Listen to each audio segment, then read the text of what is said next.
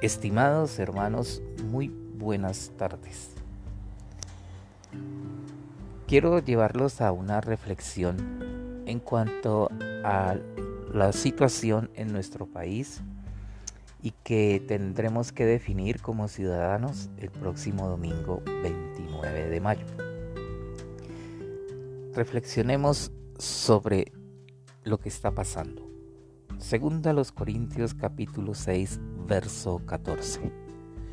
No se unan con los incrédulos en un yugo desigual. Pues ¿qué tiene en común la justicia con la injusticia? ¿O qué relación puede haber entre la luz y las tinieblas? Sabemos como pastores que hay mucho cristiano que está aliado con el señor Petro para las elecciones.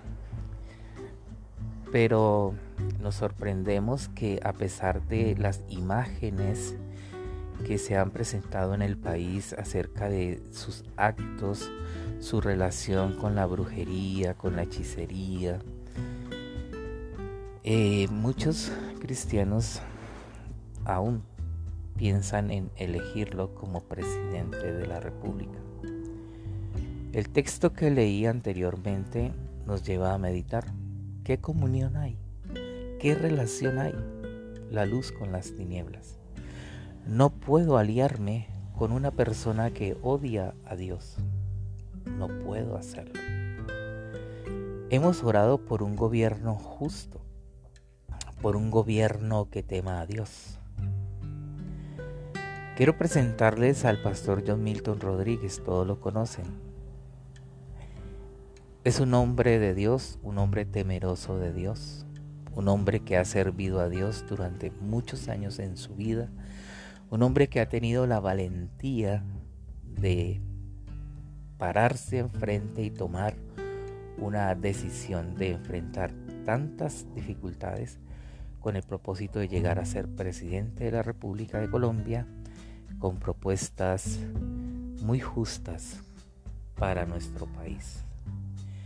Que lo que hemos orado, hermanos, lo que hemos pedido a Dios en oración en muchos tiempos, vigilias, ayunos, oraciones personales, de que haya un gobierno justo, un gobierno temeroso de Dios, que sea coherente el día que vamos a votar. No necesitas aliarte con las tinieblas, no necesitas aliarte con personas que no temen a Dios.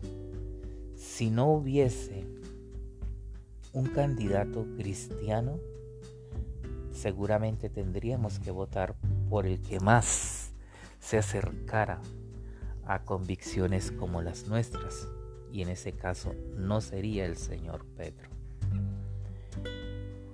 En El Salvador estuvieron clamando muchos años por un gobierno justo y fue concedido el gobierno justo para ellos, Nayib Bukele. Conocemos todo lo que está pasando en El Salvador, pero él para poder llegar allá, el pueblo tuvo que votar. Cada voto cuenta. Únete como hijo de Dios a poner tu voto tu confianza en un gobierno justo, un gobierno que se apegue más a los principios establecidos por Dios. No tengas ninguna relación con las tinieblas. No te alíes con ellos. No te dejes engañar. Toda la iglesia la invito para que reflexione y pueda apoyar la candidatura del pastor John Milton Rodríguez a la presidencia de la República. Feliz tarde.